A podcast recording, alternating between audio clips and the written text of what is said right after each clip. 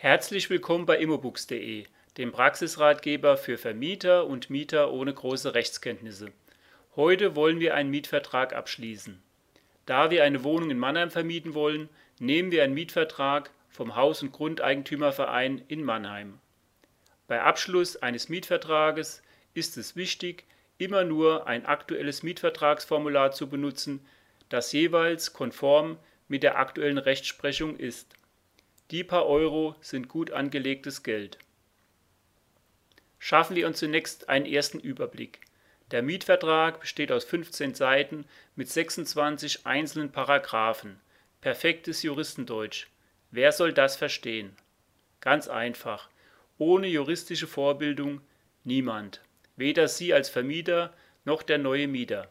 Sie werden also einen Vertrag ausfüllen, dessen Inhalt Sie nur passagenweise verstehen und am Schluss werden sie als Vermieter und Mieter gemeinsam den Mietvertrag unterschreiben, in der Hoffnung, dass alles gut gehen wird. Deshalb gilt der Merksatz. Je weniger Ahnung Sie vom Mietrecht haben, umso besser ist es, ein Mietvertragsformular zu nehmen, bei dem fast nichts mehr auszufüllen ist.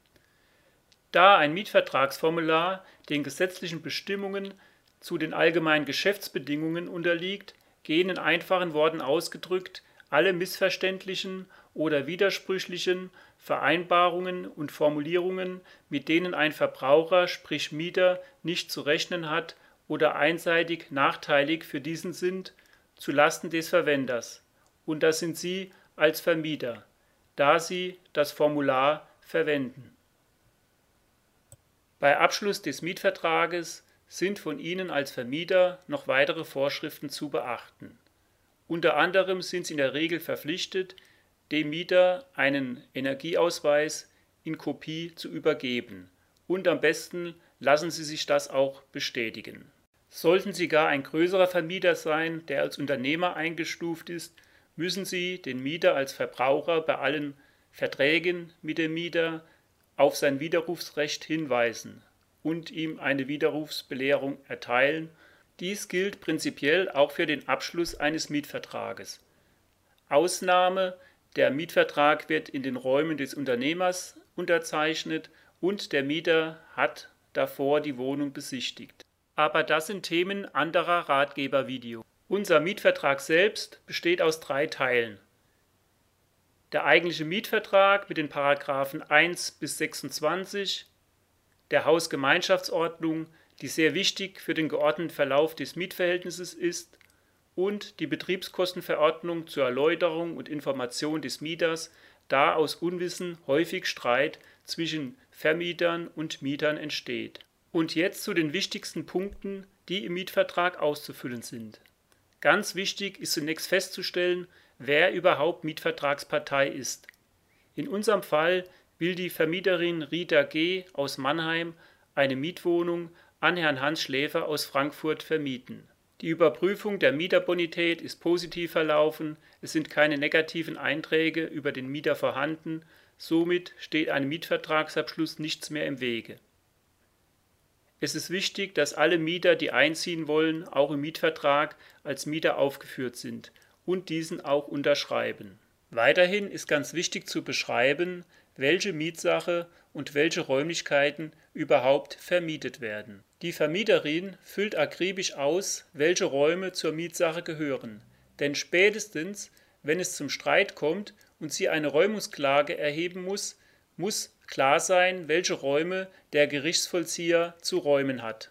In unserem Fall vermietet sie in Mannheim im Speckweg 155 im Innenhofhaus die Wohnung im ersten UG rechts mit zwei Zimmern, einer Küche, ein Bad, einem Keller und einem Balkon.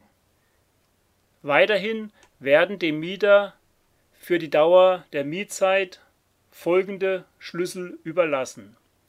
Zwei Haustürschlüssel, zwei Wohnungsschlüssel, vier Zimmertürschlüssel und zwei Briefkastenschlüssel.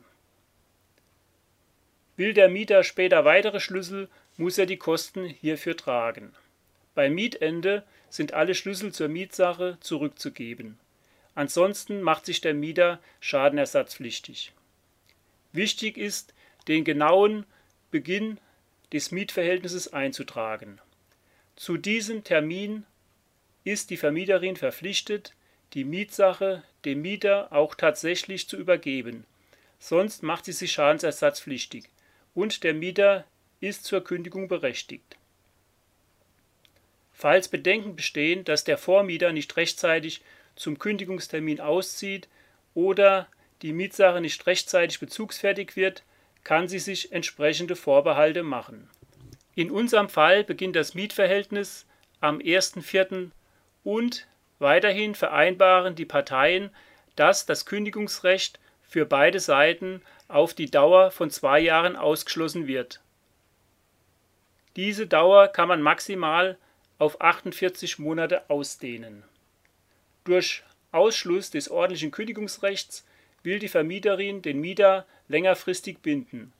Der Mieter kann frühestens zwei Jahre nach Abschlussdatum des Mietvertrages ordentlich kündigen und muss dann noch die dreimonatige Kündigungsfrist einhalten. Vorteil für den Mieter ist, dass auch eine Eigenbedarfskündigung ausgeschlossen ist, aber die Möglichkeit zur außerordentlichen Kündigung aus wichtigem Grund weiterhin für beide Seiten gegeben ist Als nächstes sind dann Angaben zur Miete zu machen. In Paragraph 3. In unserem Fall beträgt die Grundmiete monatlich 400 Euro. Dies ist auch in Worten auszuschreiben. 400. Dabei gilt, das geschriebene Wort gilt vor der Zahl. Weiterhin hat der Mieter noch eine Garage für 50 Euro angemietet und als Heizkostenvorauszahlungen zahlt er 50 Euro und für sonstige Betriebskostenvorauszahlung 60 Euro, sodass die Gesamtmiete 560 Euro beträgt. In unserem Fall haben die Mietvertragsparteien eine Staffelmiete vereinbart. Diese ist auf zehn Jahre beschränkt.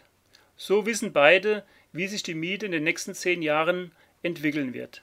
Das Inflationsrisiko trägt die Vermieterin. Nach Ablauf der zehn Jahre ist wieder eine Anpassung der Miethöhe an die ortsübliche Vergleichsmiete möglich. Bei der Staffelmiete müssen genaue Geldbeträge angegeben werden.